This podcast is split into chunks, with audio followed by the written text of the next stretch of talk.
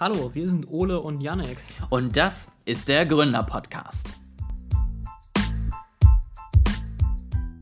Willkommen zum nicht mehr der Gründer-Podcast, weil ich nicht mehr mitmache, sondern zum heute bei Sam Altman Podcast bei dem Yannick zu blöd ist, eine Aufnahme zu starten. Das ist richtig. Also ich habe angefangen, hat plötzlich ausgesetzt und dann dachte ich mir, oh, ich muss dir Bescheid sagen, dass wir von vorne anfangen. Aber dann hatte ich diese geniale Idee, weil ich ja noch nichts gesagt hatte, dass ich einfach hier wieder draufdrücken kann und du das dann ein bisschen ineinander schneidest. Äh, lass uns da erstmal kurz äh, einen, einen äh, Psychologie-Podcast draus machen. Äh, bist du da ganz alleine drauf gekommen, Yannick? Tatsächlich schon. Das und, war, glaube ich, einer meiner hellsten Momente bisher in meinem Leben. Und, und wie fühlst du dich jetzt damit? Das ist schon ein großes Achievement. Das ist so, wenn andere Leute einen Nobelpreis kriegen, das ist für mich gerade der Moment. Mit welcher Farbe würdest du denn dein Gefühl jetzt beschreiben? Ich muss mir eine Farbe aussuchen. Okay, äh, grün. Hervorragend. Was sagt das jetzt über mich aus? Das äh, muss ich jetzt erstmal drei Stunden auswerten. Dann musst du mir 5000 Euro überweisen und danach ist die Auswertung erst fertig. Okay, verstehe. Ja. Ich, ich glaube, es lag daran, dass das FaceTime-Logo grün ist und ich die erste Farbe gesagt habe, die ich gesehen habe.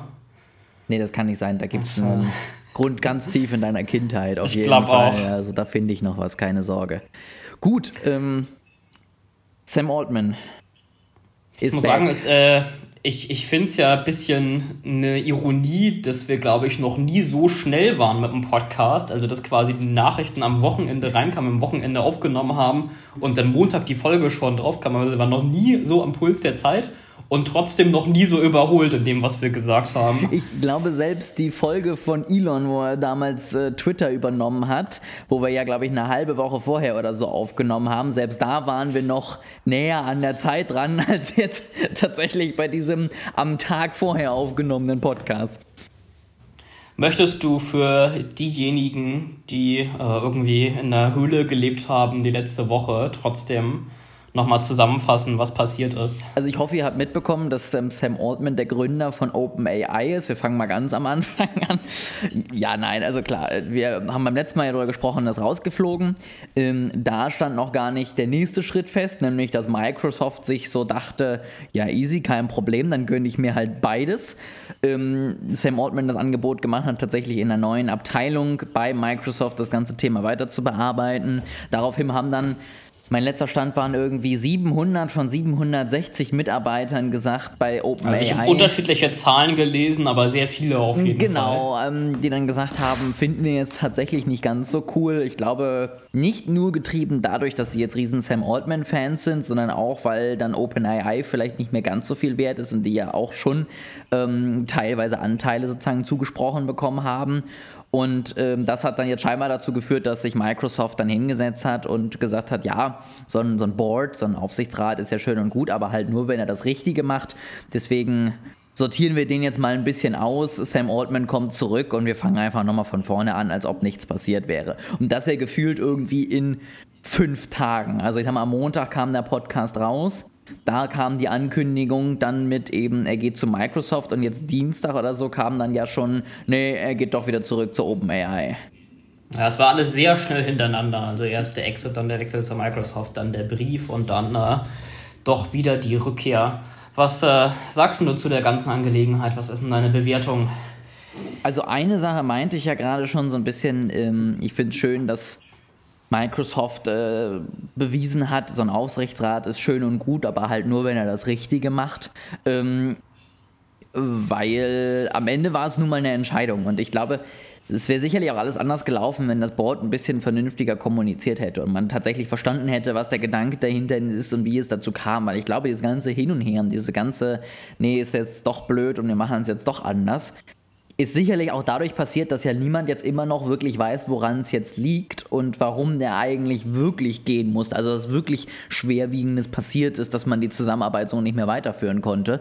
Und ähm, da frage ich mich halt auch immer noch, was ist es final gewesen und warum können sie es nicht teilen, um ihren Punkt vielleicht zu untermauern? Genau, also es gab ja so ein paar Spekulationen zu den möglichen Gründen. Ähm, und was ich so rausgehört habe, waren drei mögliche Thesen. Ähm, die erste haben wir letztes Mal schon drüber gesprochen, ähm, nämlich ein Kampf zwischen den unterschiedlichen Fraktionen innerhalb äh, OpenAIs, genauer gesagt der Non-Profit-Fraktion und ähm, eher der Kommerzialisierungsfraktion.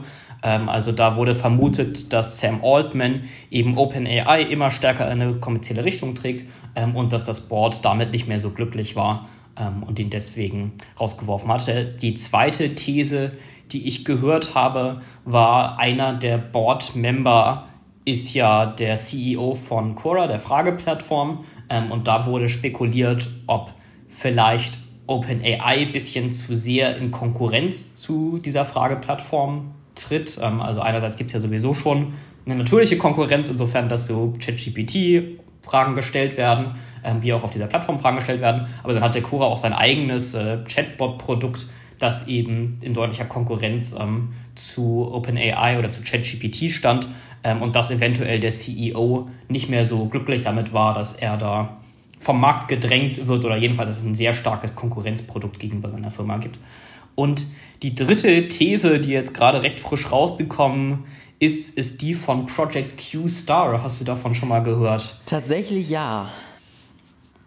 Möchtest du es dann zusammenfassen für die, für die Zuhörer? Ach so, nee, ich hatte schon so viel Redeanteil, weißt du, Janek, das äh, wollte ich dir eigentlich überlassen. Ich, ich kann es auch gerne erzählen, so ist es nicht. Ich meine, so viel gibt es ja sowieso, so viel gibt es da ja sowieso nicht zu, zu sagen. Ähm, laut Reuters soll es angeblich einen neuen Durchbruch bei OpenAI in der KI-Forschung gegeben haben unter dem Projekttitel, unter der Überschrift Q-Star. Ähm, es gäbe angeblich, angeblich hätten sie mit zwei Leuten aus OpenAI gesprochen, die sogar davor gewarnt hätten, dass diese Entdeckung oder die KI, die OpenAI jetzt entwickelt, die Menschheit bedrohen könnte. Ähm, das war aber scheinbar noch nicht dramatisch genug. Deswegen habe ich gesehen, einige äh, News-Seiten, die jetzt darüber berichten, haben daraus gemacht, die die Menschheit auslöschen könnte. Das klingt ja schon mal gleich äh, 90% dramatischer als äh, bedrohen. Dann kann man gleich viel bessere Überschriften draus machen. Aber als ich mir dann ein bisschen genauer angeschaut habe, also ich meine, so richtig viel Details gibt es dazu nicht. Ähm, es ist im Grunde nur die anonymen Stellungnahmen dieser zwei Mitarbeiter, die Reuters zitiert hat. Ähm, aber worum es scheinbar geht, ist, dass Project Q-Star KI dahin weiterentwickeln soll, dass jetzt Planung, ähm, das ist eine bestimmte KI-Strategie, Planung besser in Kombination mit ChatGPT oder Sprachmodellen oder deren KI äh, verwendet werden soll. Also Planung gibt es schon ganz lange in KI, ähm, schon lange vor großen Sprachmodellen, das ist Jahrzehnte schon, ähm, aber man will das jetzt wohl kombinieren, diesen Planungsansatz mit äh, großen Sprachmodellen oder dem, was aktuell entwickelt wurde. Und da soll man wohl dahin gekommen sein, dass jetzt deren KI, also das OpenAIs KI, Matheaufgaben lösen kann. Also dass äh, dieses Projekt, diese KI das gelernt hat, allerdings auch nur auf dem Niveau von Grundschülern. Was jetzt irgendwie, also für mich ist das noch nicht so der Riesendurchbruch, mit dem die Menschheit irgendwie bedroht oder gar ausgelöscht werden kann. Klar, ist ein beeindruckender Fortschritt. Ähm, Sprachmodelle waren in Mathe nie besonders gut. Also ChatGPT kann, glaube ich, höchstens zweistellige Addition und danach hört es dann auch recht schnell auf. Ähm, insofern ist das ein wichtiger Fortschritt, aber ich sehe jetzt nicht die Menschheit dadurch der Auslöschung bedroht, dass die KI jetzt äh, wie Grundschüler rechnen kann. Ich habe es jetzt tatsächlich in einem, in einem Podcast auch so ein bisschen so eine Einordnung dazu gehört und was da halt hauptsächlich der Punkt war, war, ja, die Fortschritte werden halt immer schneller und wenn jetzt sozusagen, sag mal, dieses Jahr diese fünf Sachen rauskommen, dann ist es ja keine Überraschung, wenn nächstes Jahr fünf neue Sachen rauskommen und wir übernächstes Jahr bei der AGI sind so ungefähr. Also jetzt sehr übertrieben, aber das habe ich so gehört als, als Argument dagegen. Das kann ich auch so ein bisschen verstehen. Ähm, aber ich finde halt es auch immer sehr, sehr schwierig, da dann halt zu sagen, dann säbeln wir da halt irgendwie den Chef ab, weil ich sag mal so, die ganzen Engineers sind ja immer noch da, das Modell ist auch immer noch da und ich kann mir halt schlecht vorstellen, dass mit dem neuen Chef das alles sofort eingestampft worden wäre. Also da sehe ich dann auch fürs Board jetzt noch nicht so den, den Sinn dahinter, das Ganze dann einfach irgendwie dadurch zu verhindern. Also ehrlich gesagt, äh, halte ich das für nicht sehr plausibel, weil ich finde nicht, dass die KI-Forschung erst in letzter Zeit so viel schneller geworden ist. Also mhm. sie hat halt mehr Aufmerksamkeit bekommen, weil halt jetzt jeder irgendwie ChatGPT auf seinem Computer aufrufen kann. Ähm, aber es, ich sag mal, die tatsächliche Forschung, ähm, was halt auch in Papers kommuniziert wird, was vielleicht die Allgemeinheit nicht so mitbekommt, das ist schon sehr lange in einer sehr hohen Geschwindigkeit und ich würde nicht sagen, dass es in letzter Zeit nochmal stärker nach oben ist. Und die Leute, die in diesem Board sitzen, die verfolgen ja eher das, was tatsächlich auf Forschungsebene kommuniziert wird und nicht das, was auf den Medien, äh, was in den Medien kommuniziert wird. Das sind ja selber alles Forscher. Welche der drei äh, Thesen hältst du denn für am plausibelsten oder gar keine? Oder hast du vielleicht deine eigene? Ich kann mir halt vorstellen, dass es ähm, so eine Mischung von, von beiden tatsächlich war, also den ersten beiden oder vielleicht sogar allen dreien, dass halt irgendwie vielleicht dann dieses Q-Star dann noch das Fass zum Überlaufen gebracht hat und ähm, man sich vorher schon irgendwie gewünscht hätte, vielleicht auch mehr in die Entwicklung zum Beispiel von diesem App Store mit einbezogen worden zu sein und man allgemein das alles irgendwie blöd fand, sodass sich das also aufeinander gelagert hat und man dann irgendwann gesagt hat, so, jetzt äh, können wir es wirklich nicht mehr verkraften. Und hat dann vielleicht aber auch im Nachhinein gemerkt, okay, vielleicht waren die einzelnen Punkte jetzt doch gar nicht so grandios, dass wir die jetzt zwingend sozusagen dann als äh, wirklichen Grund anwenden können und damit unser Verhalten erklären können. Also das kann ich mir auch vorstellen, dass sie vielleicht auch eine Stellungnahme rausbringen wollten und die dann selber durchgelesen haben und festgestellt haben, okay, eigentlich finden wir diese drei Sachen blöd. Reicht das jetzt oder werden wir dann halt trotzdem weiterhin zerrissen? Also ich muss sagen, mich überzeugt tatsächlich keine der Thesen so richtig. Ähm, und ich habe die sehr starke Vermutung, dass da noch irgendwas ist, was wir nicht wissen, was nicht in der Öffentlichkeit steht. Ähm, also die Quora-These, das erklärt ja nicht, warum die anderen mhm. Boardmitglieder dafür gestimmt haben, Sam Altman abzusetzen. Und das ist, also, wir haben ja letztes Mal ein bisschen über die Boardstruktur gesprochen. Die Boardstruktur ist ein bisschen ungewöhnlich, aber auf jeden Fall kann man sagen, dass die drei Mitglieder, die nicht direkt Teil von OpenAI sind, dass die relativ neutral sind. Also es äh, waren ja irgendwie eine Sicherheitsforscherin und jemand, der in so einem Think Tank arbeitet und denen gehören auch keine Anteile an OpenAI. Die sind, soweit ich weiß, auch nicht bei direkten Konkurrenzunternehmen.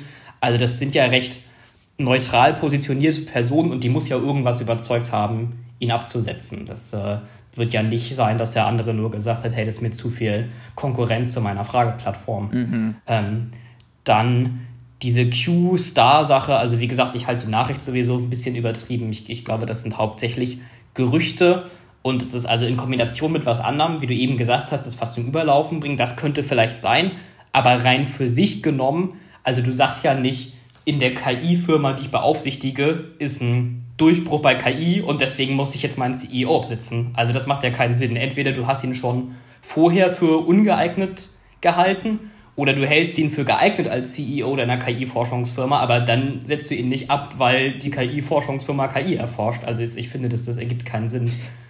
Vielleicht sind sie es nicht mehr gewohnt, dass Leute das machen, wofür sie ursprünglich mal eingestellt wurden und deswegen musste da jetzt so ein drastischer Wechsel her.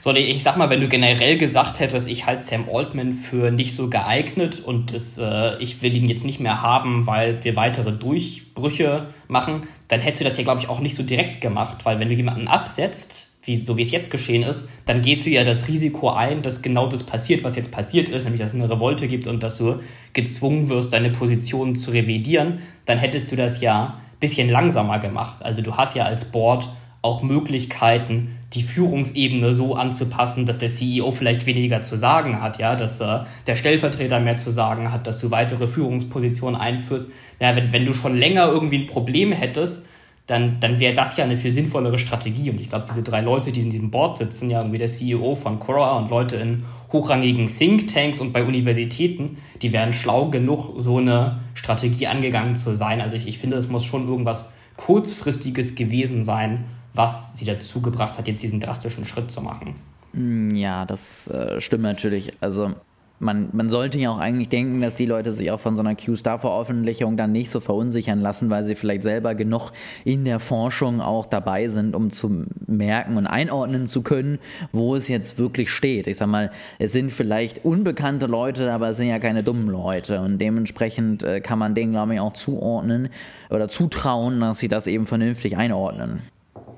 Und äh, was mich auch noch wundert und warum ich auch glaube, dass es noch irgendwelche Infos gibt, die uns nicht vorliegen, ist dieser Konsens auf beiden Seiten. Also du hast das Board, wo alle drei neutrale Mitglieder gesagt haben, Sam Altman muss weg. Und dann hast du die Mitarbeiter, die zu 700 von 750 oder was das ist, gesagt haben, Sam Altman muss bleiben. Und es, also es muss ja irgendwelche Gründe geben, auf, auf beiden Seiten, die so ausnahmslos die Leute alle überzeugt haben. Und ich halte tatsächlich mhm. auch am, für am wahrscheinlichsten, dass das Board irgendwelche Informationen hatte, die sie den Mitarbeitern vielleicht immer noch nicht mitgeteilt haben. Aber wenn das zum Beispiel jetzt dieser Fraktionskampf wäre zwischen Profit und Non-Profit, dann würde ich auch denken, dass es da deutlich weniger Unterschriften gegeben hätte innerhalb OpenAIs oder dass also dass da mehr Mitarbeiter gesagt hätten, wir wollen auch mehr Non-Profit, dann hättest du ja nicht 90 Prozent der Mitarbeiter, die ihn zurück wollen. Da waren sogar Mitarbeiter bei, die, wenn sie gekündigt hätten, vermutlich ihr Visum verloren hätten, weil sie nur ein Arbeitsvisum für die Forschungsstelle hatten. Das machst du ja nur, wenn du wirklich von ihm überzeugt bist und irgendeinen Grund hast, Sam Altman da zu bleiben zu wollen. Und ich glaube zum Beispiel jetzt auch nicht nur wegen den Anteilen, die du hältst, weil die Anteile mhm. bringen dir ja auch nicht mehr viel, wenn dein Visum beendet wird. Verstehe ich gar nicht. Ähm, ja,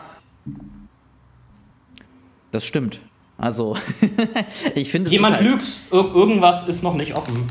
Irgendwas, irgendwas stinkt. Ja, sieben Meter gegen den Wind. Aber ähm, wir werden es wahrscheinlich nie erfahren, weil ich sag mal, spätestens jetzt nach der Aktion hätte ich ja spätestens erwartet, dass irgendwer aus dem Aufsichtsrat dann kommt und sagt, so war es übrigens eigentlich wirklich. Aber jetzt selbst nachdem sie dann ausgewechselt wurden, ist ja immer noch niemand jetzt da und hat gesagt, ich teile das jetzt. Also das ist auch so was, wo ich jetzt nicht das Gefühl habe, dass wir da zeitnah irgendwie noch was drüber erfahren. Aber wahrscheinlich wird das, sobald wir diesen Podcast rausbringen, an diesem Tag dann schon wieder anders aussehen. Das war auch gerade mein Gedanke. Ich fände es sehr ironisch, wenn jetzt bis zur Veröffentlichung schon die nächsten großen Nachrichten wieder draußen sind.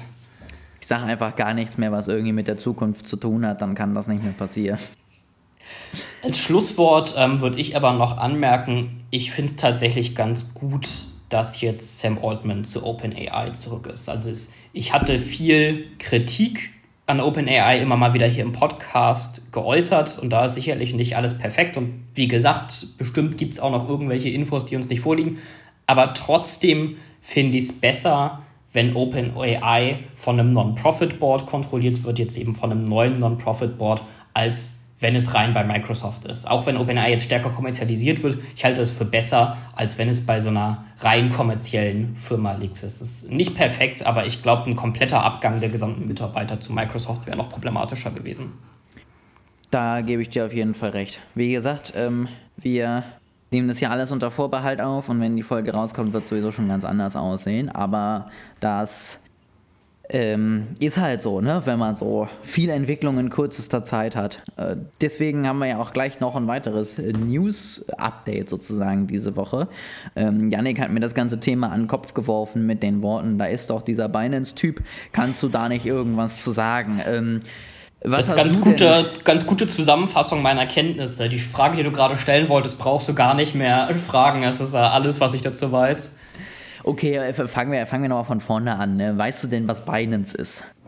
Äh, Binance ist meines Wissens eine Kryptobörse. Ist das korrekt? Yannick, äh, das ist schon mal fast alles, worauf ich hinaus wollte. Ein Punkt hat mir nur noch gefehlt. Es ist nicht irgendeine Kryptobörse, es ist nach Volumen die größte Kryptobörse der Welt. Das heißt, es ist jetzt nicht irgendein keine Ahnung, Haus und Hof von ihm selber, sondern da sind schon ein paar Millionen Gelder, die da jeden Tag von A nach B fließen.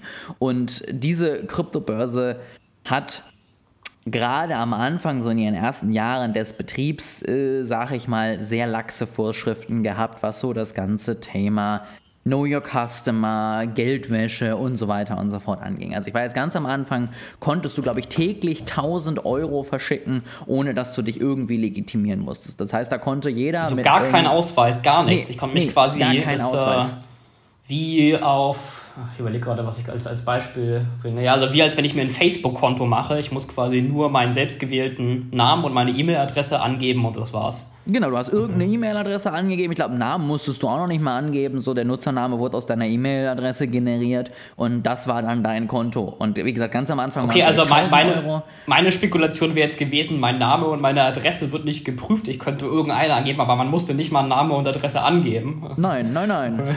Muss ja, entspannt. machen. Das hat sich dann irgendwann geändert. Irgendwann konntest du dann sozusagen, musstest du Name und Adresse angeben. Es wurde nur nicht geprüft.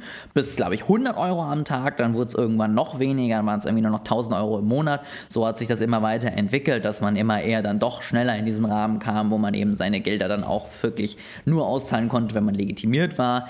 Dennoch, selbst äh, die letzten Schritte mit irgendwie 1000 Euro im Monat sind halt immer noch nicht zu 100% mit dem Anti-Money Laundering-Gesetz in Amerika zu vereinbaren.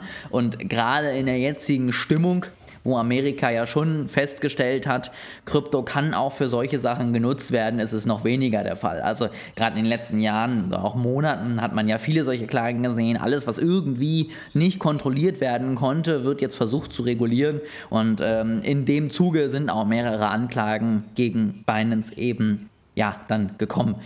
Weißt du denn jetzt wenigstens, ähm, was jetzt mit dem guten Typen passiert und was mit Binance passiert? Also hast du mitbekommen, wie das Strafmaß jetzt ausgefallen ist? Ähm, mein einziger Kenntnisstand ist, dass er verurteilt wurde und das ist die zweite große Krypto-Verurteilung nach äh, Sam Bankman-Fried war. Ist die genau, das genaue Strafmaß weiß ich nicht mehr, aber ich weiß, dass es schon irgendwas im oberen Bereich war. Also jetzt nicht so, dass er irgendwie mit sechs Monate Bewährung und einer kleinen Strafzahlung davongekommen ist. Das war Sam Bankman-Fried. Also er tatsächlich ist noch nicht verurteilt. Ähm, bisher wurde nur Binance tatsächlich offiziell sozusagen verurteilt, beziehungsweise hat die Strafe bekommen und ähm, hat dort eben 4,3 Milliarden US-Dollar Schulden, die sie jetzt äh, dem äh, US-Regierung überweisen dürfen. Das ist aber tatsächlich, auch wenn es jetzt viel klingt, für Binance jetzt nichts, was sie in den Bankrott treiben wird. Das ist auch nichts Schönes, aber ist nichts, was sie in den Bankrott treiben wird. Äh, Sisette ist noch nicht angeklagt, also angeklagt schon, aber noch nicht verurteilt. Der kommt jetzt nächste Woche Dienstag, glaube ich, nach Seattle und äh, wird sich da, das ist zumindest eben in dieser Vereinbarung auch aufgeschrieben worden, für schuldig bekennen. Ähm, man redet aber tatsächlich eher so von 18 Monaten, die er wahrscheinlich bekommt für all diese Vergehen. Okay. Also das ist tatsächlich eher eine relativ laxe Strafe, wenn du das mit Sam Bankman-Fried vergleichst, der jetzt irgendwo beim maximalen Strafmaß zwischen 100 und 140 Jahren rauskommt. Also da hat man doch noch mal einen kleinen kleinen Unterschied, der einfach auch daran liegt, dass keine Gelder weggekommen sind. Also ne, sie haben irgendwie nicht Gelder von Menschen gestohlen und was auch immer, sondern sie haben halt einfach nur in Anführungszeichen nicht alle Regeln befolgt, die man eigentlich schon ganz gut befolgen sollte. Ähm, tatsächlich, wenn du dir mal so die Kurse der letzten Wochen angeguckt hast und die mal mit dem Absturz von FTX vergleichst, dann siehst du, dass das tatsächlich dem Markt relativ egal war. Also Binance ist über die Woche 4% unten, ähm, also der Coin BNB von denen ähm, und Ethereum und Bitcoin zum Beispiel sind, glaube ich, 3 und 5% nach oben sogar. Das heißt, es war sowieso schon geplant und mit eingepreist, dass sowas passieren wird. Und die meisten haben sogar noch mit deutlich mehr gerechnet. Und die meisten haben sogar auch damit gerechnet, dass in dem Strafmaß noch irgendwo drin steht, dass sie auch Kundengelder veruntreut haben. Das konnte ihnen aber nicht nachgewiesen werden und dementsprechend ist tatsächlich der Kryptomarkt eher zufrieden sogar mit diesem Ergebnis. Ähm, Genau, Sisette muss jetzt zurücktreten, darf die nächsten drei Jahre auch nicht mehr für Binance arbeiten und ähm, danach ist sozusagen dann seine Strafe auch abgegolten. Also du hast natürlich recht, ich habe es gerade nochmal nachgeschaut. Ähm, das, was ich jetzt im Kopf hatte, war es, äh, er plädiert auf schuldig und das habe ich jetzt äh, bezeichnet als wurde verurteilt. Das ist so natürlich nicht richtig, aber ist, äh, sag mal, ein, ein sehr deutlicher Weg zur Verurteilung. Also dass jemand schuldig plädiert und danach freigesprochen wird, dürfte eher selten sein. Das, also so gut bin ich jetzt leider nicht vorbereitet, aber es würde mich tatsächlich mal interessieren, ob es äh, Fälle gab in größerem Maße, wo das der Fall war. Also so äh, wird sicherlich schon mal passiert werden, ähm, aber so im größeren Maße müsste also man mal. In Deutschland gibt es ja das auf jeden Fall, das kann ich dir mit Sicherheit sagen, weil es da ja das auf schuldig plädieren und auf nicht schuldig plädieren ja so gar nicht so gibt wie in den mhm. USA. Also in den USA ist es ja tatsächlich so, wenn du dann auf schuldig plädierst, dann kriegst du auch quasi gar kein Jury Trial mehr dann, und kommst direkt äh, zur, zum Strafmaß. Während in Deutschland gibt es ja diesen Unterschied zwischen Jury Trial und Höhe der Strafe gar nicht mehr, da entscheiden die Richter alles. Und da weiß ich, also auf schuldig plädieren kannst du da ja gar nicht, aber da weiß ich, dass Leute auch schon gestanden haben und dann trotzdem freigesprochen wurden, was ja auch sinnvoll ist, weil es kann ja auch falsche Geständnisse oder ähnlich geben. Und dann ist ja vernünftig, dass das Gericht das nochmal prüft. Ich finde das in Amerika auch immer noch so spannend, wie dieses System einfach aufgebaut ist. Also ich meine jetzt auch bei Sam Bankman-Fried, so da haben sich jetzt halt, ich sag mal in dem Fall ja zum Glück, ähm, wie viel sind es immer? 20 Leute? Ich dachte nur 12. Das war die andere Zahl, die ich im Kopf hatte. Dann okay. sagen wir mal zwölf, wenn du das auch sagst. Ähm, na, also dann haben da sich jetzt zwölf Leute hingesetzt, äh, wovon keiner irgendwie näheren Kontakt zur Krypto hatte, was ja auch bewusst so gewählt ist, dass du nicht irgendwie von ihm Geld verloren hast oder mit anderen Seite mit ihm sympathisierst oder ähnliches. Ähm, Und die hören sich halt irgendwie alle Argumente an und dann hocken sie sich zusammen und beschließen halt jetzt, was mit dem Typen passiert. Das finde ich irgendwie ein sehr interessantes System immer noch. Also ich halte Jury Trials für, furchtbaren Schwachsinn. Ich äh, finde es deutlich sinnvoller, wie es in Deutschland gemacht ist. Das, äh, und das gibt es ja in den USA sogar teilweise mit Zivilverfahren, ja, wo dann irgendwelche Laien über Patentrecht oder Mietrecht oder so entscheiden sollen, die gar keine Ahnung haben. Also ist, äh, wer, wer immer die Idee hatte, ey, lass mal zwölf Leute von der Straße random rausnehmen und die sollen dann hier über die forensischen Fakten entscheiden, ist der gehört selber verurteilt. Ja, finde ich tatsächlich auch. Und vor allen Dingen, so klar, der, der Richter darf jetzt ja am Ende noch entscheiden, wie hoch das Strafmaß dann ist. Aber dadurch, dass sie ja die einzelnen Anklagepunkte sogar entscheiden, hat er ja jetzt auch nicht wahnsinnig viel irgendwie, was er entscheiden darf. So, er kann halt nur sagen, okay, gebe ich ihm jetzt 40 Jahre mehr oder weniger, was halt bei 100 Jahren einfach scheißegal ist, darf man mal so sagen. Ähm, und dementsprechend, ja, finde ich ein sehr interessantes System. Und vor allem ist also, keine Sorge, wir gehen gleich wieder zu anderen Themen über. Also, heute reden wir mal fünf Minuten über, über Jury Trials im nee, Gründer-Podcast. Wir reden jetzt einfach eine Stunde lang noch über Jury und wie wir das System finden. Aber es ist, also ich habe mich auch mal mit einer Amerikanerin beim Auslandssemester darüber unterhalten, die Jura studiert hat, die fand das halt eher positiv. Und das Argument, das sie genannt hat, ist, also du brauchst halt die Empathie. Also ein Richter, der jetzt irgendwie studiert hat und so ein höheres Mittelklasse-Leben lebt, der kann sich vielleicht nicht so reinfühlen in jemanden, der sehr arm ist und deswegen irgendwie Essen aus dem Supermarkt klauen muss. Und das kann ich sogar zum Teil nachvollziehen, dieses Argument. Aber dann müsste es doch genau andersrum sein. Also den Teil finde ich auch noch so schwachsinnig. Du brauchst doch für die Entscheidung, ist jemand schuldig oder nicht, da brauchst du doch das forensische Wissen und Wissen darüber, wie zuverlässig sind Zeugenaussagen und so weiter. Und für das Strafmaß brauchst du dann doch die Empathie und dass du deren Lebenssituation kennst und dass er irgendwie arm ist und deswegen Essen geklaut hat. Aber stattdessen ist es genau andersrum. Das stimmt. Naja, also kommen wir zurück zum Thema Binance. Also, ähm, dementsprechend sind jetzt tatsächlich eigentlich fast alle Anklagepunkte gegen Binance tatsächlich ähm, vom Tisch, beziehungsweise halt äh, gesolved, wollte ich sagen. Das ist jetzt mal richtig gutes Deutsch. Ähm, das Einzige, was noch offen ist, ist die SEC. Wer so ein bisschen den Kryptomarkt in Amerika mitverfolgt, der weiß, dass das äh, im Moment sowieso eine ganz besondere Behörde ist, weil der Chef äh, dieser SEC persönlich sich entschieden hat, er geht auf Rachefeldzug gegen den Kryptomarkt und äh, klagt alles an, was nicht bei drei auf dem Baum ist. Dementsprechend wollte er sich scheinbar dieser gemeinsamen Entscheidung nicht anschließen, sondern will dem bestimmt jetzt nochmal 18 weitere Monate aufbürgen und nochmal 4 Milliarden Euro für alles, was sie tun. Ähm, also das steht jetzt noch tatsächlich aus, aber sonst ist das ganze Thema jetzt vom Tisch.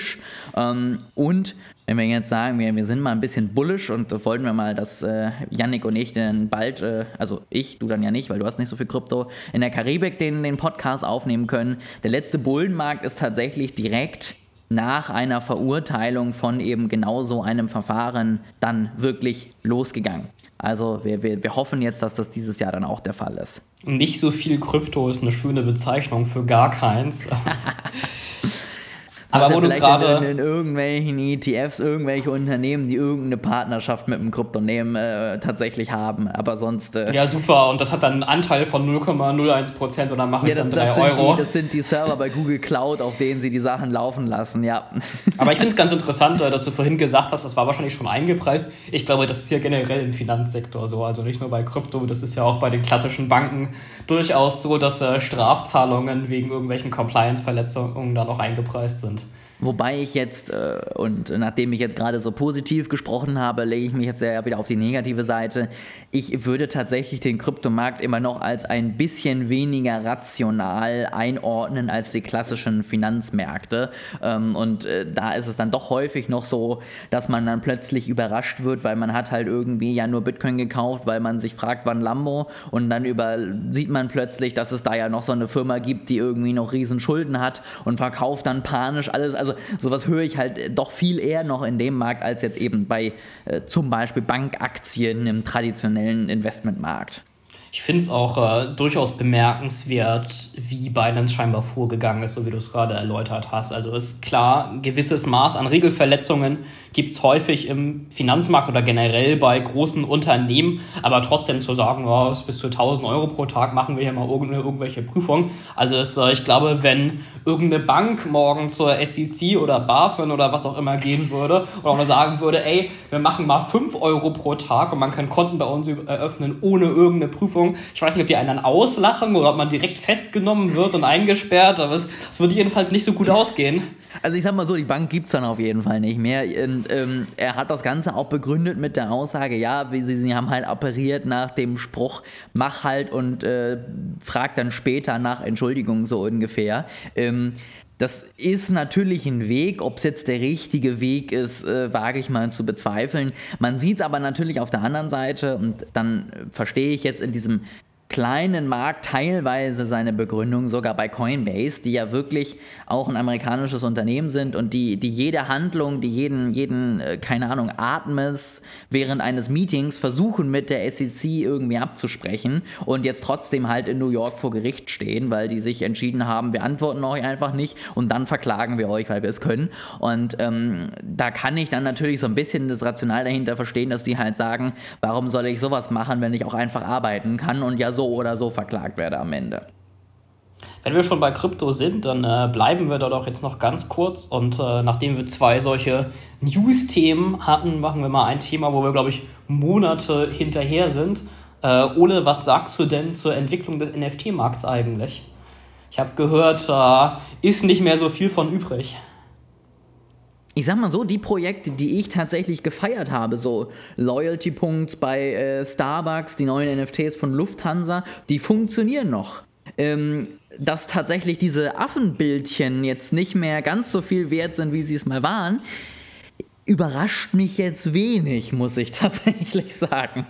Aber es ist auch ein, normaler Marktzyklus. Also du hast tatsächlich ähm, so eine Entwicklung, die wirst du, wenn wir jetzt äh, einen neuen Bullenmarkt irgendwann mal sehen sollen, auch wieder sehen. Als erstes steigen die großen Projekte, ähm, weil da eben die Menschen, die neu reinkommen, erstmal kaufen. Dann machst du damit dein Geld, gehst in die kleineren Projekte, weil du feststellst, ah, da gibt es ja noch viel mehr Rendite. Und wenn du damit immer noch nicht genug hast, dann kaufst du dir halt ein NFT und ähm, dann bist du sozusagen im, im Hype schlechthin. Und ähm, so wurde das Ganze auch wieder abgewickelt. Ne? Also Ethereum, Bitcoin sind mit als erstes gefallen, dann sind die ganzen Altcoins gescheppert und äh, haben 99% verloren und alle dachten so, oh, aber den NFTs geht's noch gut.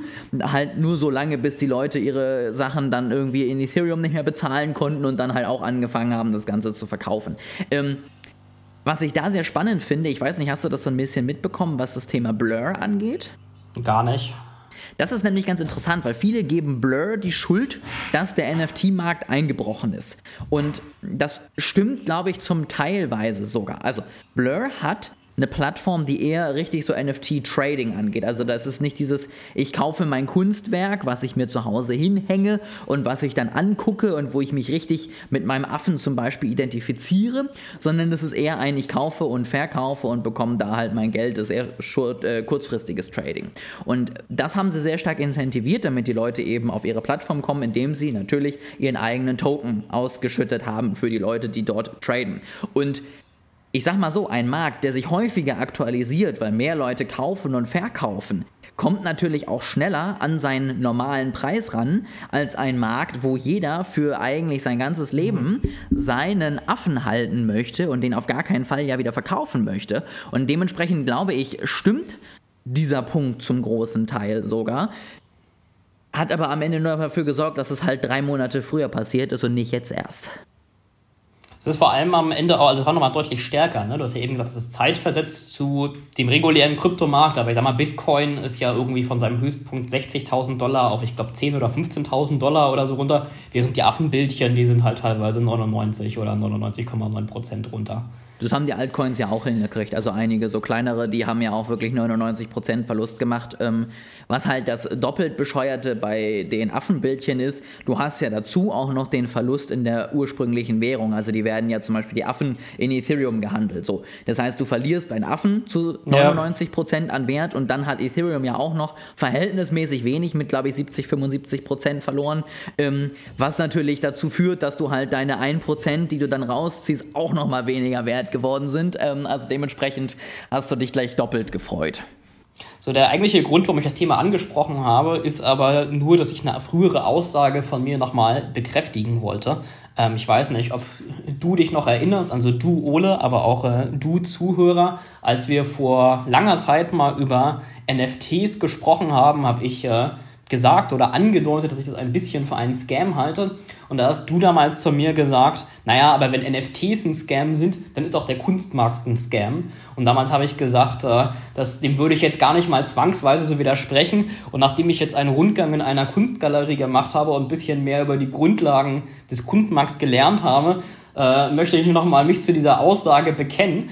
Also ist, äh, ich erkläre jetzt mal für Leute, die genauso ahnungslos sind wie ich es vorher war, hier die absoluten Grundlagen des Kunstmarkts. Es gibt bei Bildern quasi drei Stufen. Einmal Unikate, das ist das, was der Künstler selber gemalt hat mit seinem Pinsel oder welche Technik er auch immer verwendet hat. Dann Kopien, das sind Kopien, das ist gedruckt. Überraschend, ne? Und dazwischen stehen die sogenannten Originale. Die Originale sind aber auch gedruckt. Also es sind keine Kopien im Wortsinn, aber sind quasi auch kopiert. Ähm, das Einzige, was die Originale von den Kopien unterscheidet, ist, dass sie erstens limitiert sind und dass zweitens der Künstler eigenhändig drunter unterschrieben hat. Das ist der einzige Unterschied. Und die kosten aber ungefähr das Zehnfache von den Kopien. Und nachdem ich das gehört habe, dachte ich mir, naja, das ist, äh, also ich, ich halte sogenannte Originale für einen Scam. Insofern es nimmt sich das, glaube ich, nicht mehr viel, der, der NFT-Markt und der Kunstmarkt. Das finde ich schön, dass du jetzt meine These, die du damals zwar auch schon so mit so einem Kopfnicken, äh, verzerrtem Gesicht zustimmen konntest, jetzt auf jeden Fall richtig gut findest. Also ist ein bisschen von wegen, ne, mit, mit irgendwelchen Scam-Marken, das ist jetzt natürlich jetzt gar kein Scam, aber von wegen mit Preisen, so ein bisschen so wie ja mit den ganzen Rolex-Uhren, die jetzt auch plötzlich nur noch ein Zehntel wert sind, weil halt die ganzen Crypto-Bros jetzt plötzlich nicht mehr das Geld haben, sich die zu verkaufen und die halt jetzt alle verkaufen müssen, damit sie jetzt wieder mehr investieren können. Ähm, also auch, auch da haben wir jetzt gesehen, wie schnell solche Preise dann doch sehr schnell steigen können, wenn Menschen an Geld kommen, die vorher noch nicht so viel Geld hatten. Aber ich meine, das ist auch wirklich so. Also wir verscherzen uns das jetzt hier mit allen, nachdem wir es uns schon fünfmal mit den Bitcoin-Maxis verscherzt haben, äh, auch noch mit dem Kunst- und dem Rolex-Markt. Aber du musst mir da doch zustimmen. Also, dass ich so eine Kopie von einem Bild habe, die jetzt plötzlich zehnmal so viel kosten soll, weil sie limitiert ist und weil der Typ da einmal drei Sekunden seine Unterschrift drunter gesetzt hat, das ist auch Quatsch. Nö, ich, wo war es so? Ich würde da gerne jetzt mal so drei Originale holen. Also, ich meine, ich kaufe ja auch Krypto, ich bin finanziell verantwortungslos, dementsprechend ist das voll meins. Ich schicke dir mal den Link von der Galerie hinterher. Sehr schön. Dann ähm, seid ihr jetzt wieder auf dem neuesten Stand, was den Kunstmarkt, den NFT-Markt, den Rolex-Markt, Sam Oldman und äh, was hatten wir noch, Binance angeht. Also wenn das nicht mal ein News-Update war, dann weiß ich auch nicht. In diesem Sinne, wir hören uns in zwei Wochen wieder und äh, ja, das war's eigentlich. Das ist ein schönes Ende. Mach bitte genau hier den Cut.